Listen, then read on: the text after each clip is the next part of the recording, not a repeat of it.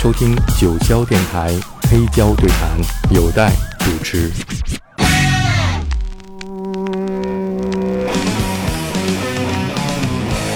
今年是 Suede 首张同名专辑发行三十周年纪念，这让我想起在七年前，由于一个偶然的机会，我和乐队的四位成员在上海酒店房间里做了一次非常难得的采访。那一年是我最喜欢的 Suede 的专辑，也是乐队最成功的专辑。一九九六年发行的《Coming Up》二十周年纪念。二零一六年九月十八日，Suede 原定参加上海魔马音乐节。九月十六号，上海当地气象部门和公安部门同时发出超强台风警报，音乐节被迫取消，乐队不得不在酒店里停留一个晚上。然而，气象局预报的超强台风在到达上海之前就自动减弱成为了低气压。于是我有了一个机会，能够和 Suede 乐队的全体成员，除了贝斯手 Matt 有事提前回家，主唱 Brian Anderson、吉他手 Richard Ox、鼓手 Simon Gilbert 和键盘手 Neil Codling。坐在 Brian Anderson 酒店的房间里，聊一聊他们在二十年前制作《Coming Up》这张专辑背后的故事。Yes, I sit here. Much better. Okay, we have a relaxed conversation here about the 20 years ago. The coming up is coming up. I, I was in the Standon when you on stage you say it that's the exactly date release the single right when you sing uh, trash right mm.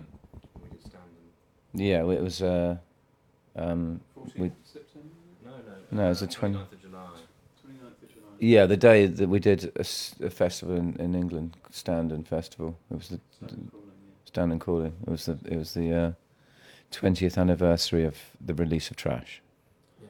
So. And, and coming up the album is very important for the band, also for mm. the all of your fans, and especially myself. It's my favorite album. To knowing you from the first single Metal Mickey to uh, to this uh, new album is totally different. To mm. like a, a new band coming. So tell me when you're thinking about the back to 20 years ago, how you made the album. Well, it was a very different band. I mean, it was you know, it was Richard and Neil were in the band, and Bernard had left, and so it was almost like almost like I suppose it was a bit of a, bit of a stretch even calling it Suede in a funny sort of way, but we decided to carry on calling it Suede. It was almost like a completely different band, and I think that we wanted to make a, a very different sounding record from. Well, I personally did want to make a very different sounding record from Dog Man Star. Um, for many reasons, you know, Dog Man Star was a, was like I said before, a different band, and this was a new band making a new record. But I think more importantly for me personally, Dog Man Star was such a unpleasant record to make um, in lots of ways, even though it's a really fantastic record. Um, I'm intensely proud of it, and it's got some fantastic music on it and some great songs. It, it was still just a very unpleasant record to make for personal reasons and just the sort of whole tortuous process of it. And I wanted coming up to be a very different kind of have a very different kind of um, uh, spirit to it. And Richard and Neil being in the band lent it a kind of like I suppose they were much younger than us, and it sort of lent it a kind of a, a sort of levity, which I think and a, and a joyfulness and a playfulness, which I think you can hear in the in the songs. Yeah, it was our first record, isn't it? Me and Richard, it was our first record coming up, so there was that kind of kind of uh, freshness to it. I think, and I think that kind of because because of that, it, the rest of the band picked up on that, especially after Dog Man Star. It's quite a dark experience for everyone else. I think it was kind of like a, a, a light record to make. That's how I remember it, anyway. Yeah, it's fun. Yeah. I remember it's uh, when you formed the band, you put an ad on NME uh, what when we when Bernard joined? You yeah. mean? Yeah, we did. Yeah, that was that was skipping back in time now. Yeah, that was in 1989 or something like that. Yeah, but that's that's not got anything to do with coming up. Richard joined the band is uh, another story. Well, Richard joined the band. Uh, Richard, when he heard about, well, why don't you let Richard tell the story? tell the story. Yes. yes. Yeah. Picture the scene: small boy in his bedroom. Um, no, it, it was basically it was big news that um, Bernard had left, um, and it was on the sort of you know it was on the news pages of the NME and Melody Maker and all that. Um, and it was like a few weeks went by, and it was like, and there there, there was this news story saying Suede is still looking for a new guitarist, and you know it was kind of the, so the the job offer was open to absolutely anyone. Um, and I was absolutely anyone, so I thought, well, I'll send them a letter and a tape just as, for a joke. Really, it was kind of a yeah, it was kind of a joke at first. Didn't think anything would- anything would happen, but um, yeah, they- exactly. The joke is long over.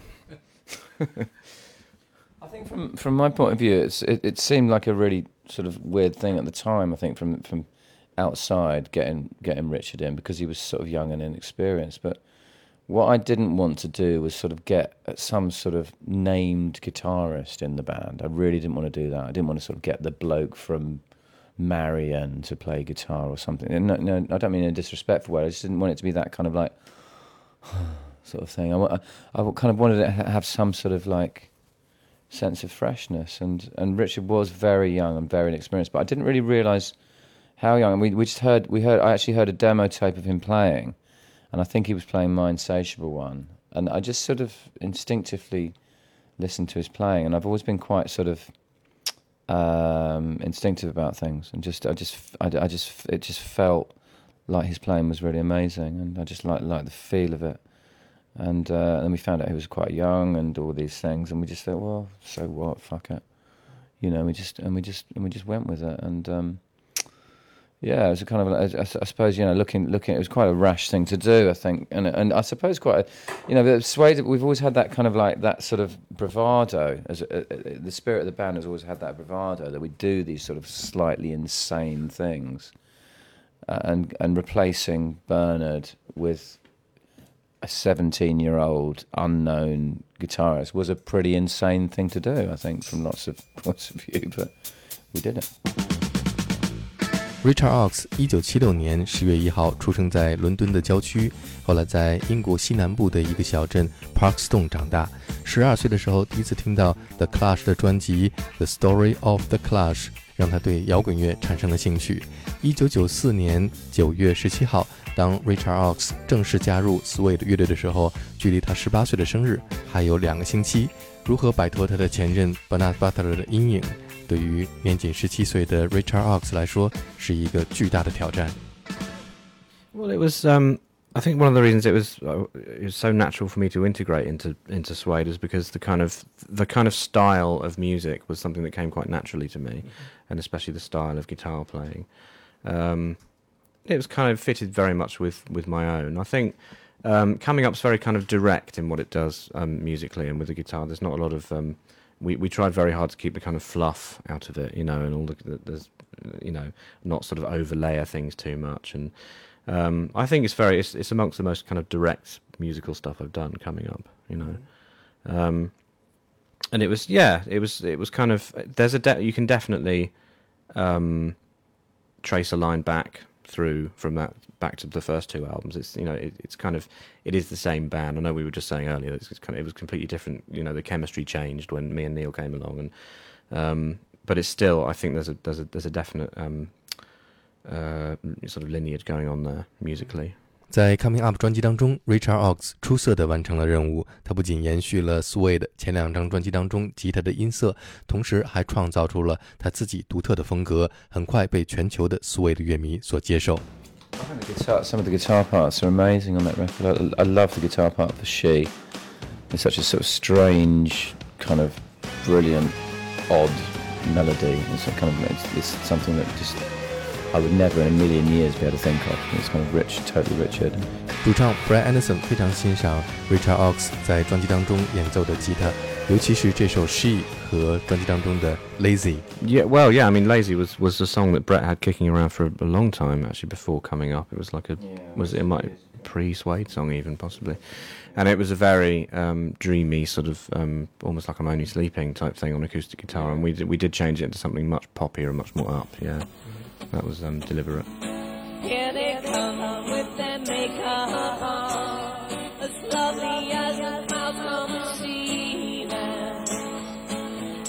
boys and girls, their moms and their worlds, and their rollers and jobs on the sun. Barking mad kids, lonely heathens, who drug it up and give it some From the raves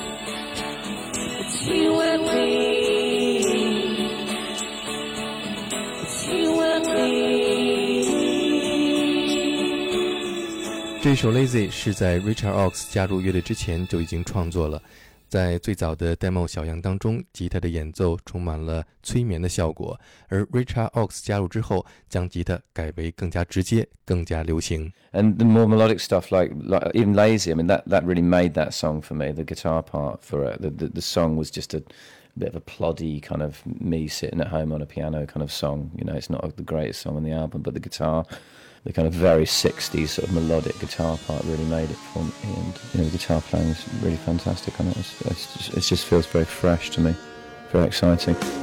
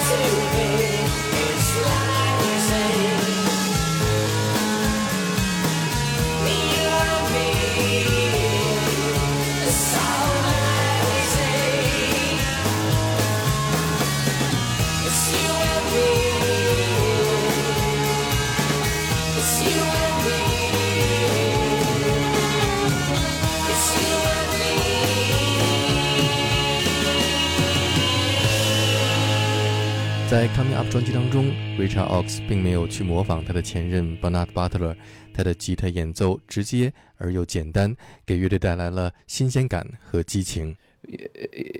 Richard really established himself as a guitar player uh, you know, straight away, you know, and, and, I think straight away he came out of Bernard's Shadow with that record because it's, it's sort of it's, it doesn't really feel like he was sort of trying to emulate Bernard with it. It's got it's, it's for me. It's Richard's got it, it, all those guitar parts have got their own, you know, much more direct kind of feel.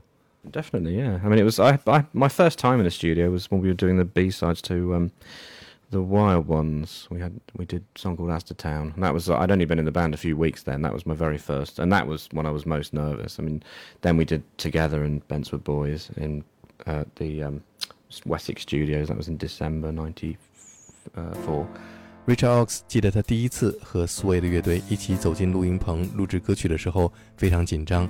那是在1994年，他刚刚加入乐队不久，录制 Wild Ones 的 B-side《As the Town》。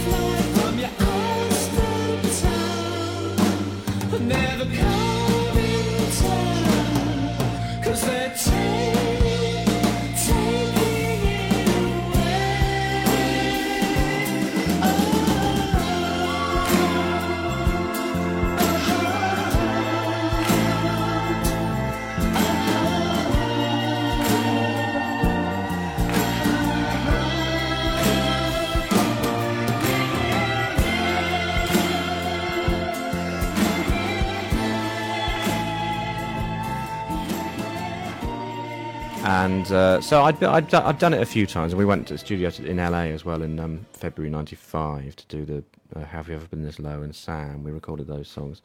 Everything is fucking great. So that sounds brilliant. Yeah, it's uh, that was yeah. Um, Ed was having a Soundgarden moment, and he wanted to make everything sound like Soundgarden. Um, but yeah, so I'd had so by the time we actually came to do, we did pre-production, and then we went into the townhouse in I think it was like November '95. Mm. I had I, I kind of knew what I was doing a little bit. Yeah, I wasn't completely wet behind the ears. 一九九五年初，Suede 在美国巡演，他们厌倦了巡演的生活，于是，在二月份，LA 的录音棚里边录制了这首单曲《Have You Ever Been This Low》。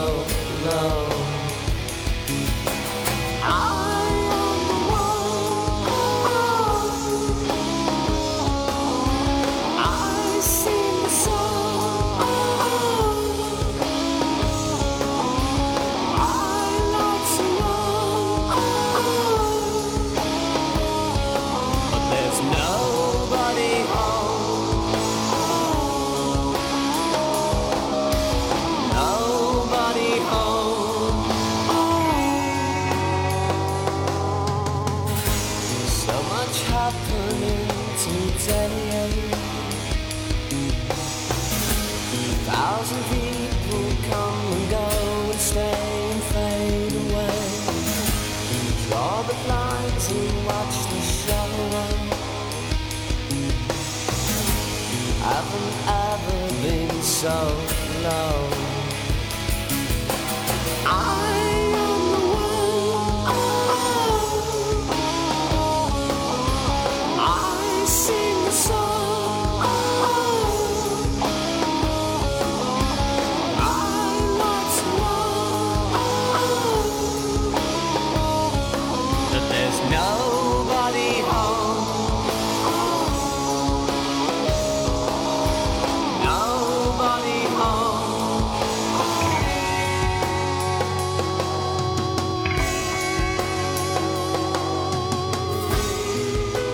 Yeah, I love that song. It's, it's, it's great. I think it's a, we, recorded it in LA and it's sort of quite dark kind of um, song. Yeah, it's quite sort of, it's kind of almost like a, quite inspired by touring really, by tour fatigue almost, like the kind of like the depression of touring. You know, we, this time, it was the time in our career when we were doing long, kind of soul-destroying tours, and you know, living out of suitcases and living in hotel rooms and sitting in vans, going to venues, and like, you know, it's just that whole, you know, what it's like, the whole laborious process. But imagine that times, you know, imagine that for for, for a year of your life, every day, that, and uh, after a while, you're like, and that's what that that's what, what that that song is inspired by. But it's there's something really good about it. I really I, I love the, the kind of the, the verses, the, the, the, guitar riff. I, I really like the what the vocal does. It's just very sort of hel- holds back and and sp- really speaks. I just it's, it's nicely sung. It's so nice, about- nice about it. Uh, it was always.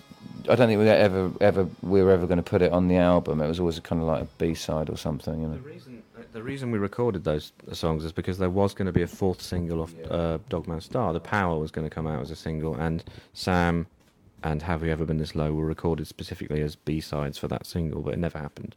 So they they became coming up B sides instead. Well, Interesting Actually, the truth there is that um, we weren't told, but Saul had decided that there wasn't going to be a fourth single, but that he was hoping that we were going to write a new single when we were in LA, Oh, a, a, a la um, Together, because he was so excited about Together that he thought, oh, let's chuck them in the studio and see if they come up with something. And then when we didn't come up with something that was singly, because it was Sam and Have You Ever Been This Low, then he was like, okay, well, we're not going to release this. You live on Lancaster Road. And you got a computer. And you go when the library's closed. And sit and think of the future. Oh, oh, oh, son. Oh, oh, oh, Sam. Oh, oh, oh, Sam. You're my main man. You got a look by the name of Anne. And she has got a daughter. And your brother Simon, well, sometimes he gets out of hand. but he looks like John Travolta. Oh, oh, oh, Sam. Oh, oh,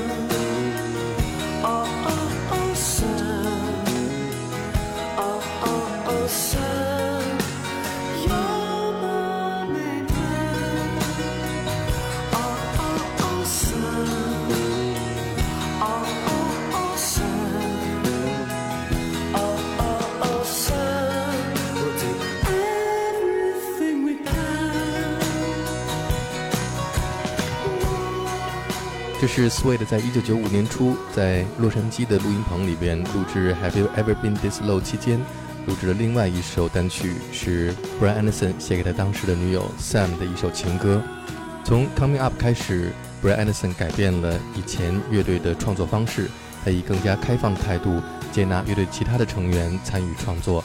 刚刚加入乐队不久的吉他手 Richard Ox 从贝斯手 Matt 那里借了一台四轨录音机，开始尝试写歌。 Uh, yeah, well, I s- right from the start, really, I was kind of fiddling about with ideas and used to borrow Matt's full track. And the very the first thing I did, I think, was um, became Pick Me by the Motorway, and then the next thing became Have You Ever Been This Low, and then it was Together and Bentwood Boys. It was yeah, I was doing it sort of bit by bit throughout '94, '95. Um, but the writing for Coming Up started in earnest when uh, we came off the road. We did the Phoenix Festival in July '95, and then by August we were working on songs like Lazy and By the Sea and, and Young Men and some of those B sides as well. And uh, yeah, so we kind of that was when it started properly. 一九九五年七月，Suede 在参加完 Phoenix Festival 之后，便回到录音棚，准备录制他们的下一张专辑。这是当时他们录制的一首 B-side 的作品《Young Man》。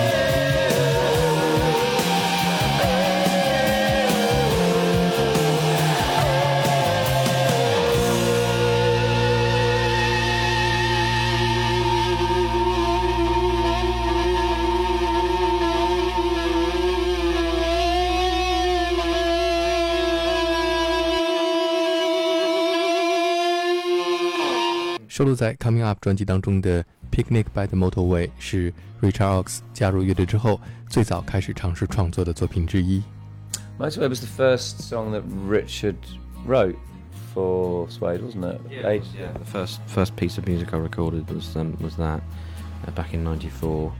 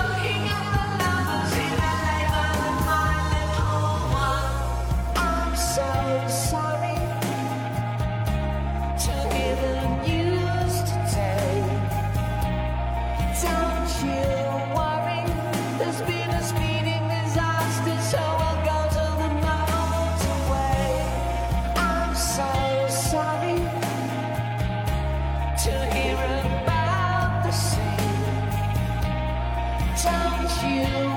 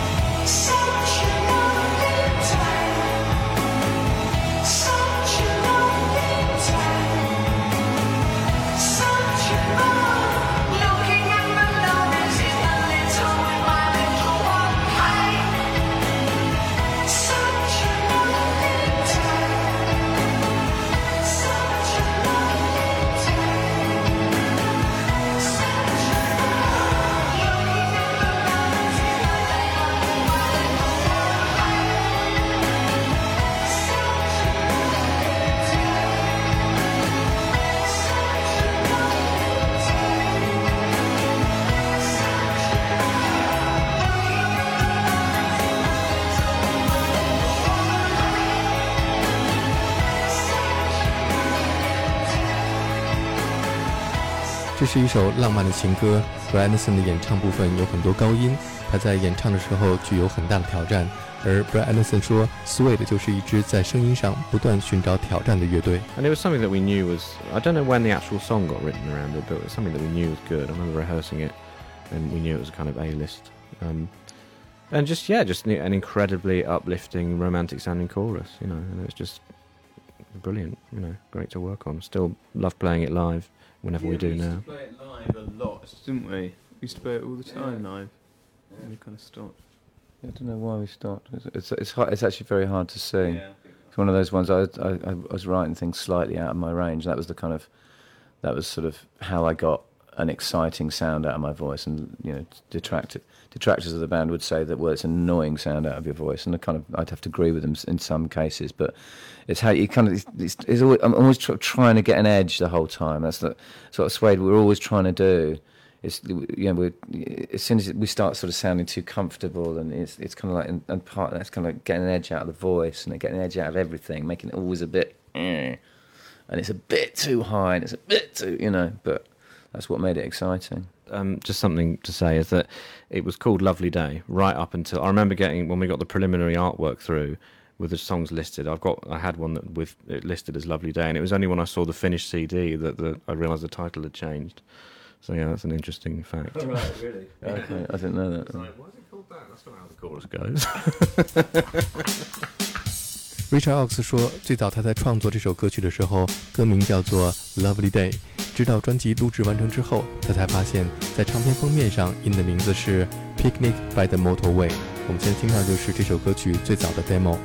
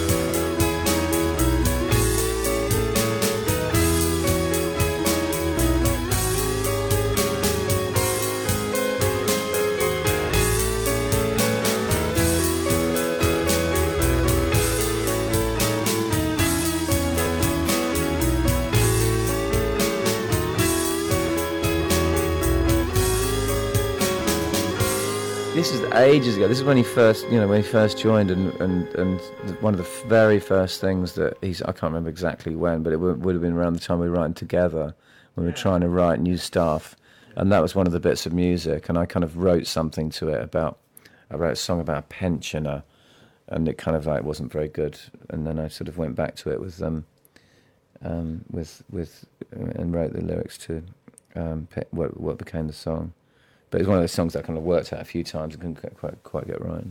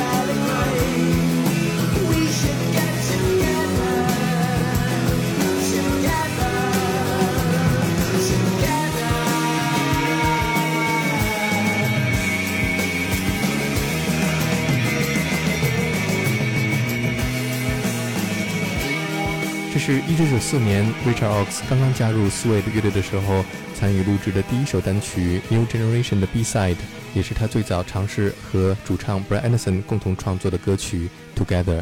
Suede 在前面两张专辑当中的歌曲的创作方式，基本是由吉他手 Bernard Butler 在家里边把乐曲写完之后，交给 Brian Anderson，再由 Brian Anderson 去填词完成。而 Coming Up 专辑当中的歌曲的创作方式则完全不同。Richard Ox 说，专辑当中的歌曲《She》和《Film Star》都是 Brian Anderson 在他家里边一边用手在腿上打着节拍，一边即兴哼唱出来的。 Yeah, sometimes. I mean, interestingly enough, I think that was uh, kind of how the first two albums were done. Would be sort of a piece of music would be written by Bernard, then it would be take, taken to Brett. Song would happen, and then it would be taken to rehearsal. And there was there was there was stuff done in that kind of traditional way on coming up, but also there were songs that we wrote spontaneously. Film Star and She were written completely spontaneously. Brett came around to my house and said, "I've got this idea, this kind of um, vocal idea," and he kind of sit there and kind of tap his knees and sing, and then I'd kind of try and work out some music to go around that, you know. So the music came completely from what the vocal was doing, and that was that was how Film Star and She were written. for those songs and a sort of melody and a kind of and, and a basic sort of rhythm and then they were literally and I don't even I don't think for, for, for film star for example we didn't even have a chorus did we? we wrote it there it was one I just had the verse film star dropping at the it was almost- almost like a chant wasn't it Um, you said that was an idea that one of the ideas you had for Killing of a Flash Boy. yeah that's that's it, yeah, yeah. that's the original one of the original ideas and it didn't quite work but I quite I quite like I just took the melody and, and the and the words away from the music, obviously, and we rewrote some music. Film Star 这首歌曲的创意最早是来自于 Dog Man Star 时期的一首 B-side 歌曲《Killing a Flash Boy》。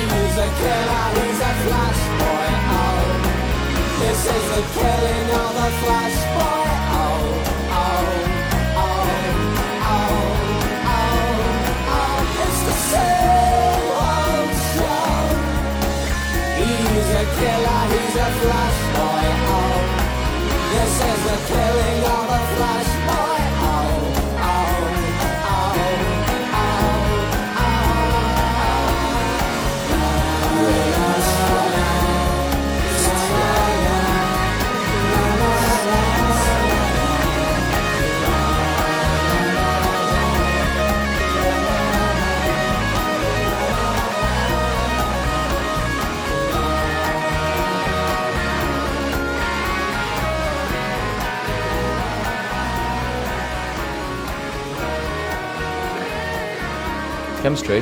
Yeah, it's another one of Neil's chemistry that was uh, um, one of the really later ones that we wrote, wasn't it? I think, wasn't it, Neil? One of the last ones for the album, I think, yeah. The Chemistry Between Us 是键盘手 Neil 为专辑创作的最后一首歌曲。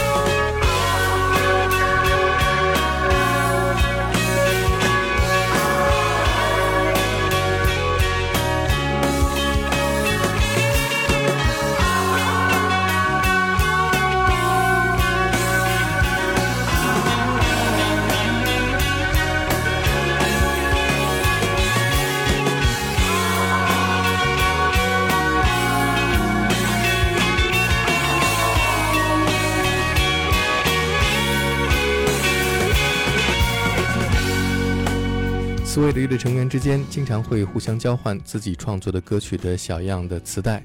有一次，键盘手 Neil Collin 将他创作的一首有着复杂和声的 demo 的磁带准备交给主唱 Brian Anderson，但是却给了他的表哥鼓手 Simon。Simon 把磁带导到了错误的一面，于是当 Brian Anderson 聆听这盘小样的时候，听到的却是磁带另外一面有着简单和声的歌曲，于是错误的诞生了这一首 The Chemistry Between Us。We used to give each uh, give each other tapes, and um, I, I worked on this demo uh, and made it quite complicated demo of this song. Uh, but I didn't rewind the tape, and on the other side of the tape, there's this really simple, just jing, jing, jing, jing, just really simple chords that I've been kicking around the townhouse and stuff. And um, so I gave Brett this tape thinking he'd listen to this kind of really complicated song, which that eventually became Simon. Okay. and so that's what I was trying to give to Brett, but he rewound the tape the wrong way and just and just literally had these just strummed guitar chords. And he came out and he, and he, and he I was so disappointed when he gave me back chemistry between us because it was like you listen to the wrong bloody thing and it's like it's just these kind of boring chords on uh, yeah.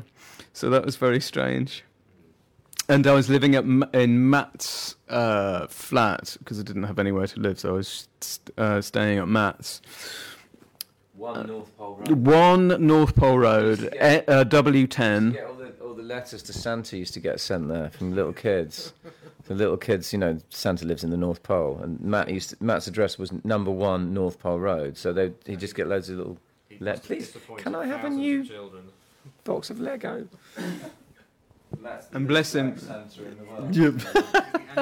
the anti-Santa. Another bloody letter from a kid. Uh, yeah, so that was that. So uh, Brett sent me back this thing. I was really disappointed, and then kind of added a guitar part to the chorus, a kind of, um, and that was it. And it turned into this big, uh, long song.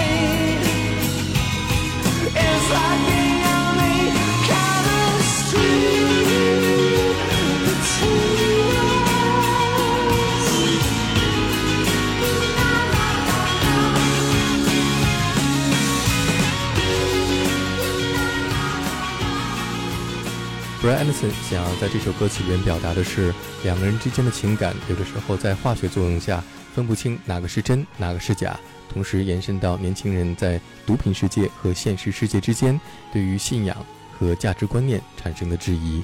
we're feeling these emotions towards each other, but are they are they real or are they false? You know, is it is it just the drugs talking? That's all the song's about. It's, it's a simple idea. It's just a it's just a sort of slightly sort of sort of um, kind of sort of funny play on words. The chemistry between us. You know, you can sort of Because the quite plaintive, it kind of ends. It's the it's given kind of um, plaintive quality because of the nature of the of the like having the strings on and the tempo of the song. It's quite slow. It kind of gives it this kind of melancholy feel. You know, it's the same as the chorus of Film Star. It's asking whether it's real or not.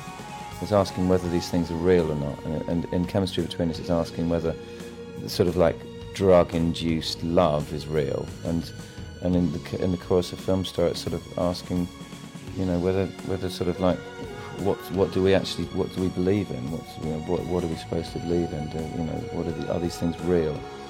So you know, there's drug references and there's references to stardom, there's references to films and all these sorts of things, but th- th- there's, there's a big question mark behind them at the same time.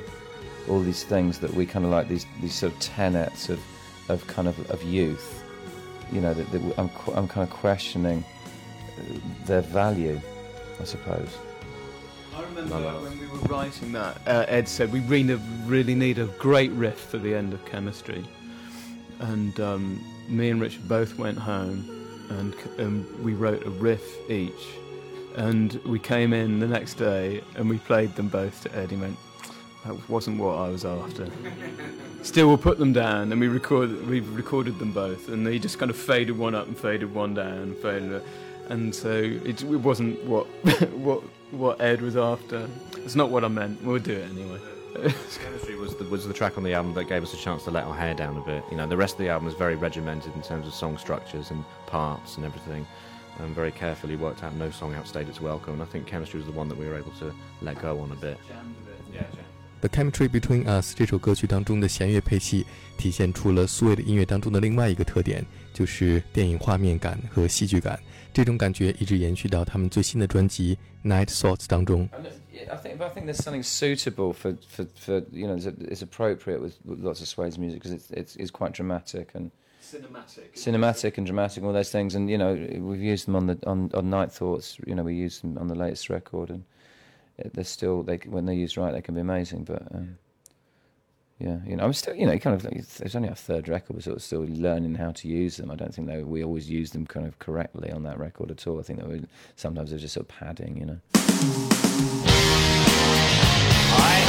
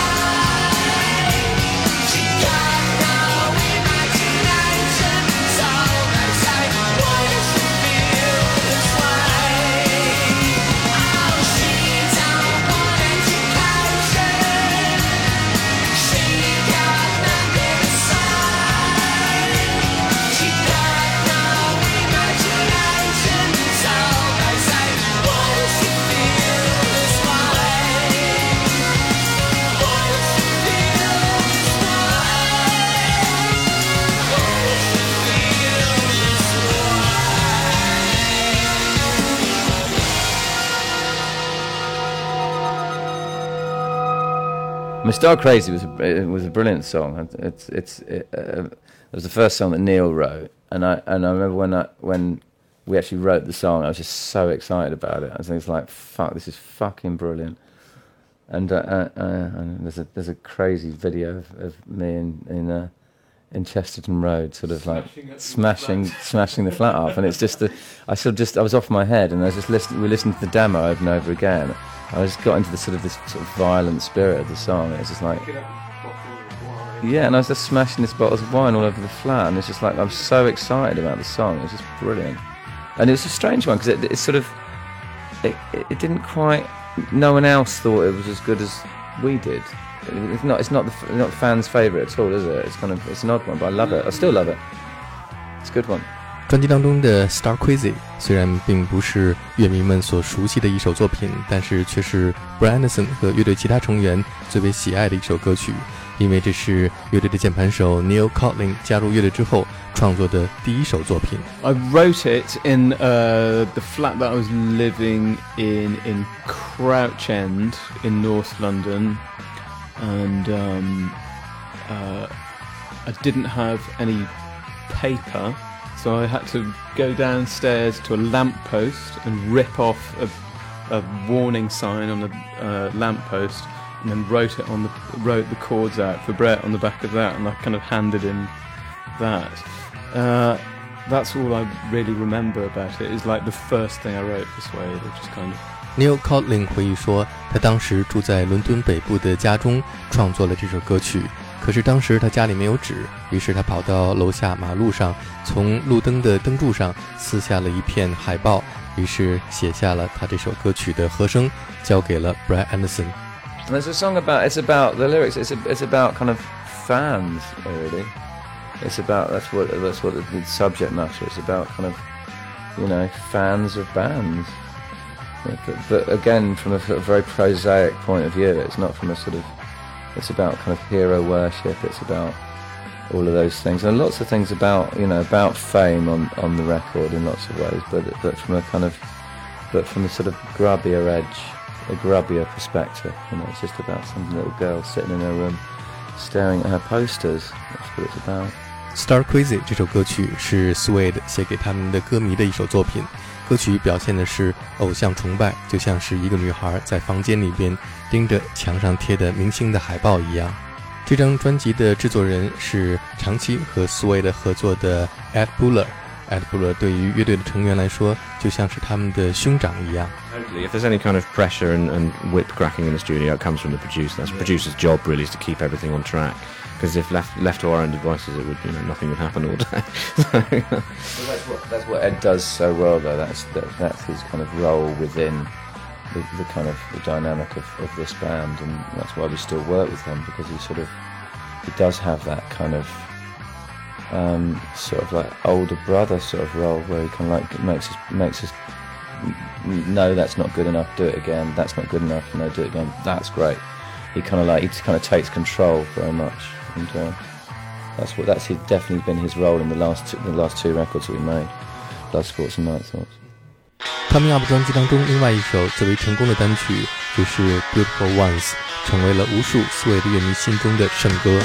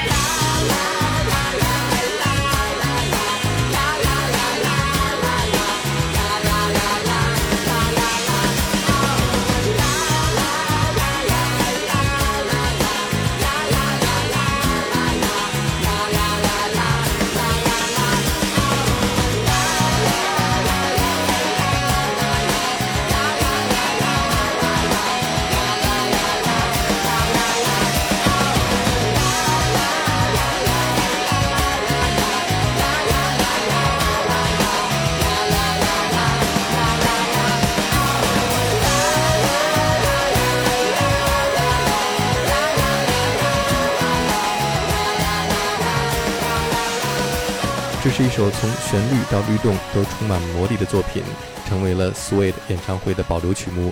每次当这首歌曲响起，都会引起全场的大合唱。可是这首歌曲最早的版本并不是这样的。当 Richard Oakes 把歌曲的小样交给 Brett Anderson 的时候，歌曲的名字叫做 Dead Leg》。Yeah, it was originally uh, Richard Richard called Dead Leg. Richard sent sent me a demo, and it had a different chorus, didn't it? It did at first, yeah. It was um, it was the chorus was a little bit darker sounding than than, than, the, than the finished thing. It was like really poppy verse and quite dark chorus. And I think you know the the idea was once Brett had started writing it, the idea was to keep the whole thing light. So um, and give it a really big, big chorus. Exactly, keep it light and um, give it a really big poppy chorus, and that's exactly what we did. And it's just got hooks all over it. You know, it's like 在 Richard Oakes 最早交给 Brett Anderson 这首歌曲的小样里边，歌曲的和声比较阴暗。当 Brett Anderson 在创作歌曲的旋律的时候，将和声略作调整，变得更加明亮和积极向上。Psycho to hits, oh, drag act, drug act, suicide, in your dad's suits to hide, staining his name again, oh, cracked smacked up, 22, psycho for sex and blue, lost it to Bostik, yeah, oh, shaved heads, raiders on the pill, got too much time to kill, get into bands and gangs, oh, here they come, the beautiful ones, the beautiful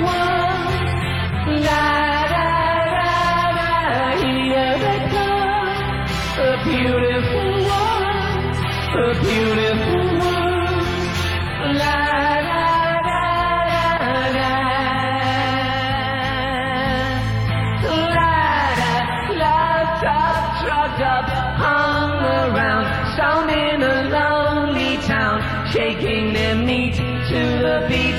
Oh, high on diesel and gasoline, drum machine, shaking to hits.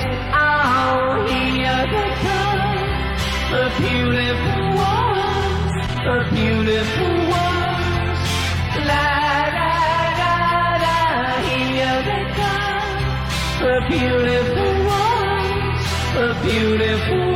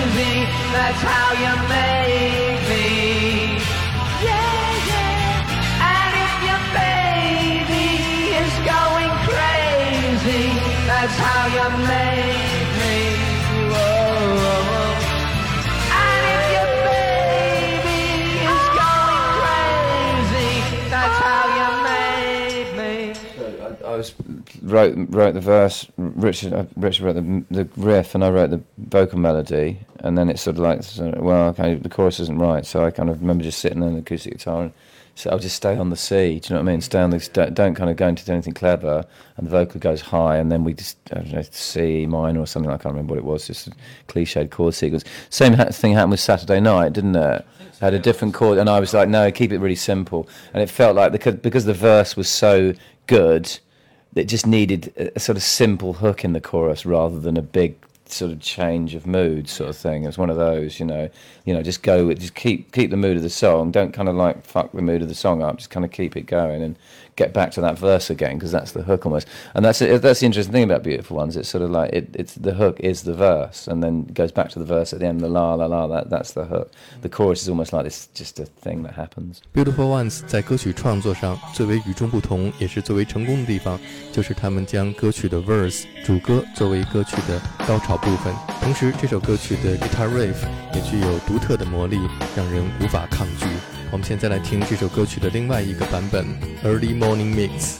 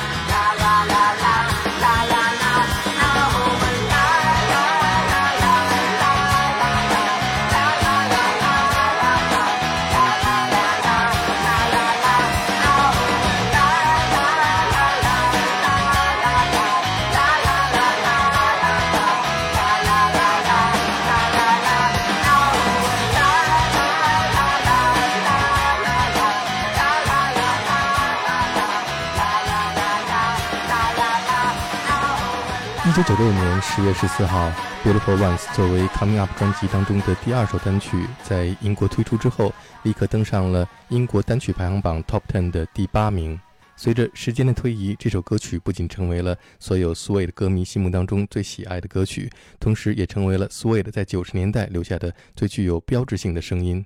Yeah, it's an interesting song. It's kind of like yeah, it's sort of become over the years a bigger song than it was at the time. It's one of those. Twice as many like hits eh, on on streaming sites as Yeah, it's become our sort of biggest song, and at the time it wasn't like, you know, it wasn't, you know, it was like it was a, it was a top ten in the UK, but it wasn't. I don't remember it being like a massive hit or anything. And it's one of those songs that sort of grown and grown and grown and sort of like become more famous. And now people people know for Suede, people know cheese and fashion, animal nitrate, and beautiful ones. You know, those are the three.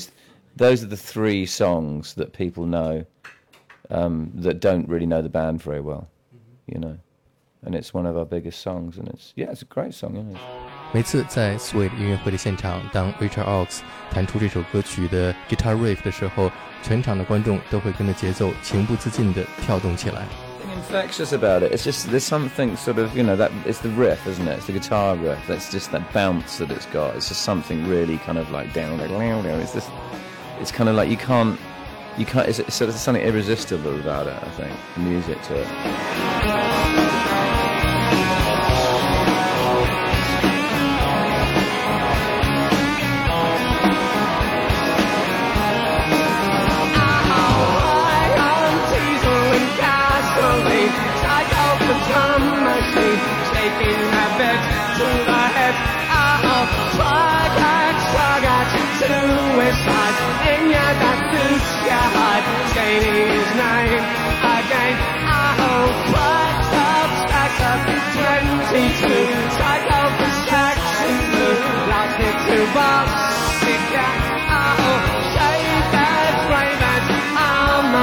we got too much time to kill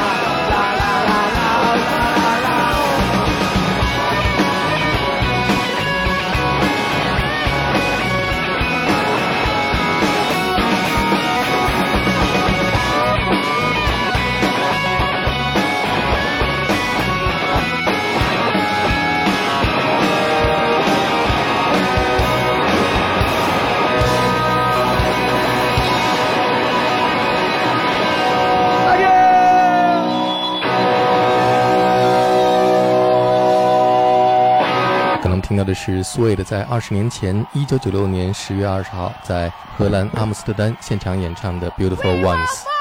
这首歌曲所表达的情感与内涵，和专辑当中的另外一首作品《Trash》有着异曲同工之妙。 Yeah, it's the same kind of the same concept as trash, really. To be honest, it's the same. You know, it's the beautiful losers sort of um, celebrate the celebrating the beautiful losers kind of thing. So it's it's nothing nothing different from trash. It's just probably sort of cleverer wordplay. Whereas trash is trash is, is, is more heartfelt and or more poetic. Whereas beautiful ones is a bit cleverer, I think. For ones, it's kind of like I always think it's kind of really, phonetically, it's really good. It's like there's a lot, a, a lot of really interesting sounding words going on all at once, kind of coming out. You know, It's almost like a sort of like you know subterranean homesick blues or something like that, where it's a sort of like this kind of like this sort of mm, sort of splurge of kind of interesting words just coming out, and it doesn't really stream of consciousness kind of thing. Almost, it doesn't really matter what the words are; they're just fun and interesting, you know.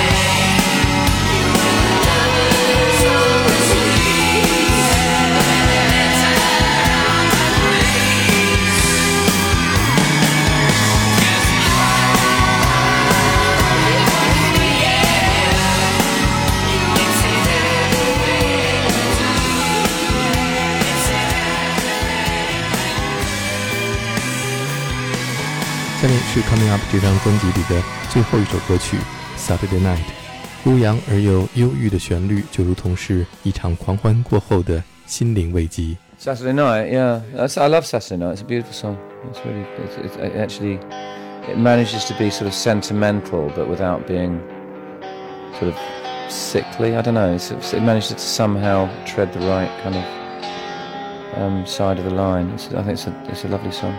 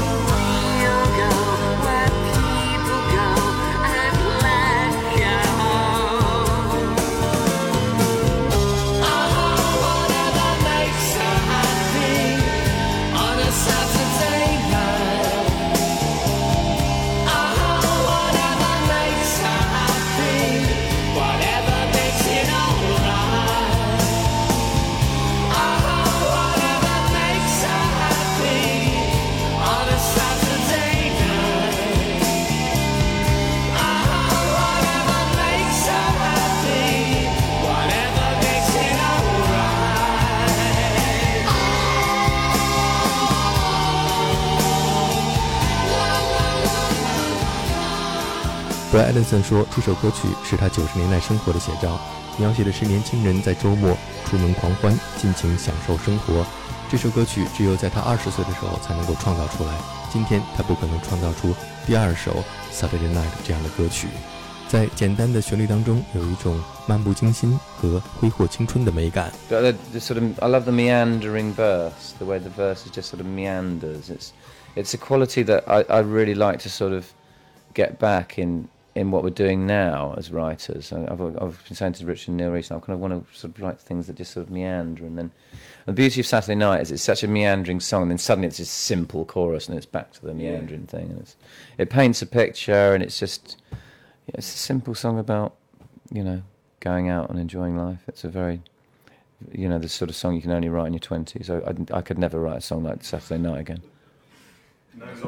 Unless it was about an early night. It's true, you know, it's, a, it's very much about my, my lifestyle in the, in, the, in, in, in the 90s, you know, I don't live that lifestyle anymore. 每次当我走在伦敦的地铁里，头脑里都会浮现出这首歌曲的 music video 的画面。 Yeah, I mean, the imagery of it is really important. You know, that that it's a, it's part of uh, anyone that lives in London. It's, it's part of their lives. They're go- going on the tube. And actually, th- that's the only video of, of of from that album that I really like. Actually, the Saturday Night video. It's actually I don't really not don't really care for the other videos, but that one's great. 下面我们听到的就是《Saturday Night》这首歌曲最早的 demo 版本。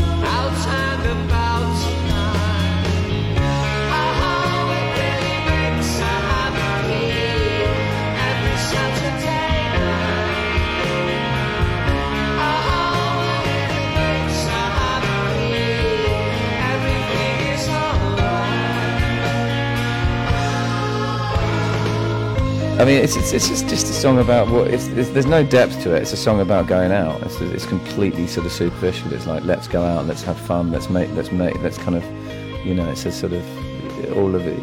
Let's just sort of like forget about about the kind of about work and about you know paying the bills and let's go out and get pissed. That's what the song is. It's there's, there's no depth to it at all. But that's kind of quite beautiful, the kind of celebration of superficiality. Yeah, it's a lovely song, and it's, it's still it still kind of does it for me. I, I remember I remember when we were, when when we did the the uh, the, the, the, the those some shows at the, the, the ICA in 2003 or two, whenever it was, and I, I sort of very much felt as though was, the band was over. I remember when we played Saturday night, and I, I was crying when we were playing it. I found it very emotional. It's, it's actually quite. It's, it's a very. It, it means a lot to me. That song. It kind of hits me right in the heart. Brett Anderson 说，《Saturday Night》这首歌曲对于他的个人情感有着特殊的意义。二零零三年，乐队即将解散之前 s w a d 在伦敦的 ICA 举行的告别音乐会上，当他们演唱这首歌曲的时候，Brett 心中想到乐队即将走到尽头，心中无比感伤，不禁泪流满面。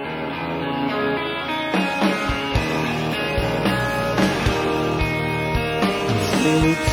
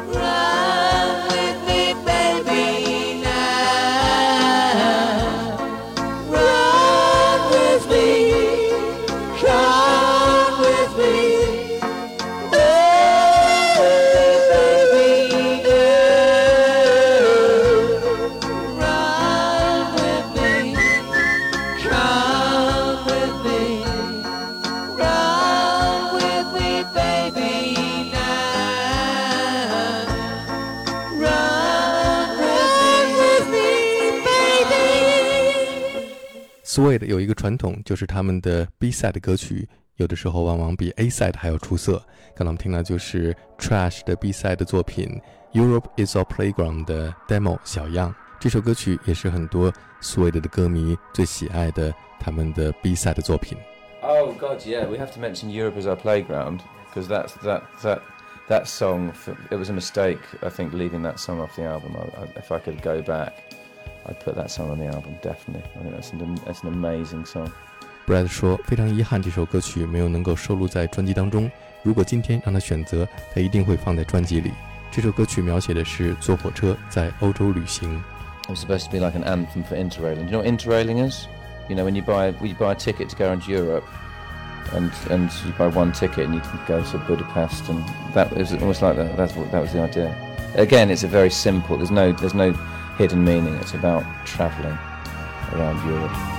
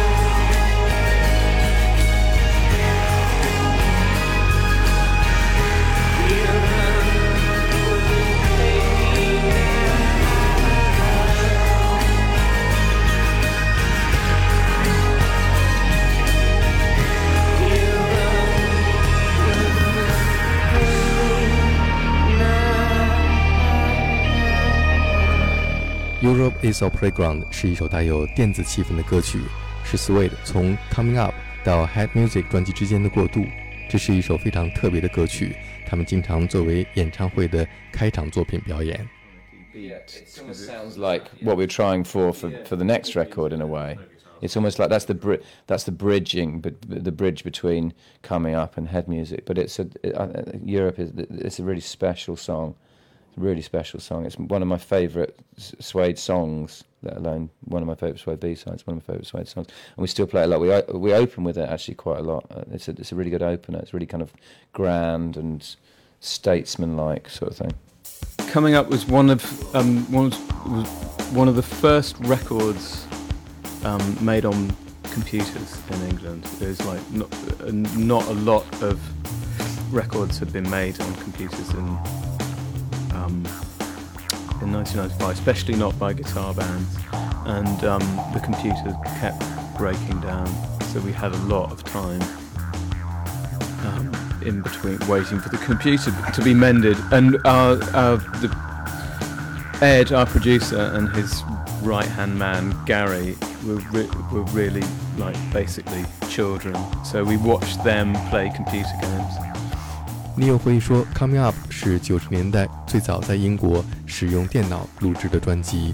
由于当时电脑的系统不够稳定，经常崩溃，所以他们大部分的时间都是在录音棚里边等待电脑恢复系统的时候，无奈地看着制作人 Ed 和他的助手 Gary 两个人玩电脑游戏度过的。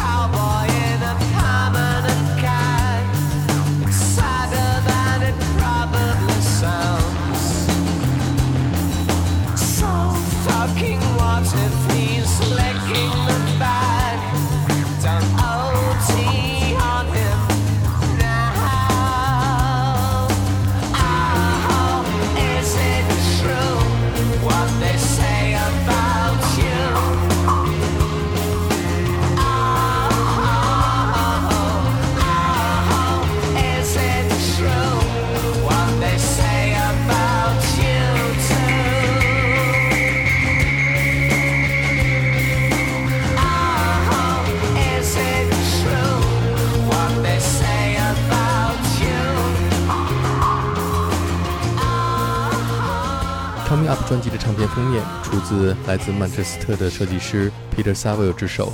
当年 Joy Division 和 New Order 经典的唱片封面都是由 Peter Saville 担任设计的。Yeah, no, I love that cover. It's great. Yeah, that's it. Peter, me and Peter Saville really kind of like came up with it. It's a sort of it was inspired by sort of like pop art and all those things. 再来听一首 Suede 的 B 赛的作品《Every Monday Morning Comes》。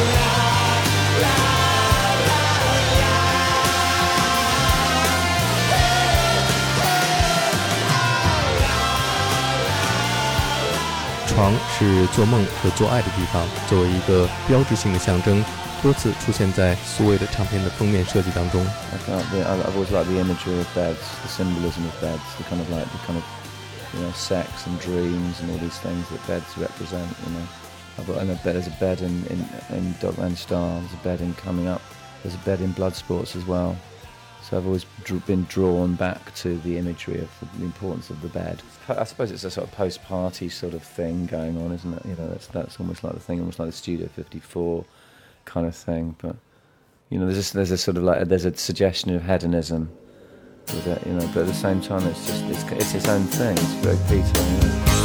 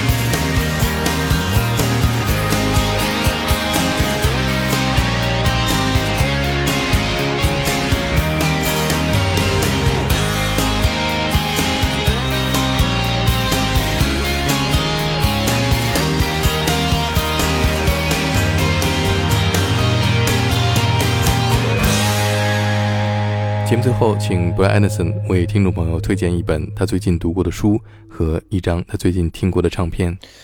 Um, well, I'm reading this is author called David Szalay that I really like. Uh, is it S Z A L A Y? And he wrote this great book called London and the Southeast, which is basically about this kind of depressed salesman who lives in Hove and commutes to Victoria every day. And it's one of those great books, like all of my favourite books, where nothing really happens, but it's absolutely fascinating. And it's just about the drudgery of the everyday. So that's the book that I'd recommend. Um, records. What have been I, li- I like the new Bat for Lashes record. There's a b- great, a great, the Bride, a great song in it called um, uh, Widow's Peak. Yeah, it's like a spoken word thing, which I really like.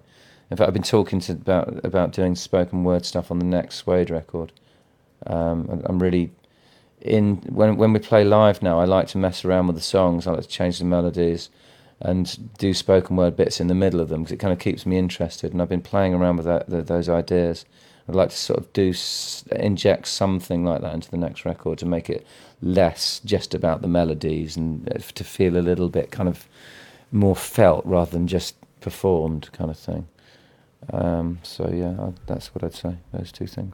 Brian Anderson 为我们推荐的是英国作家 David Saloy 在2009年出版的一本小说《London and South East》。他为我们推荐的专辑是《Bad for Lashes》，在2016年出版的专辑《The Bride》。这是专辑当中他最喜欢的一首带有半说半唱式风格的《Widow's Peak》。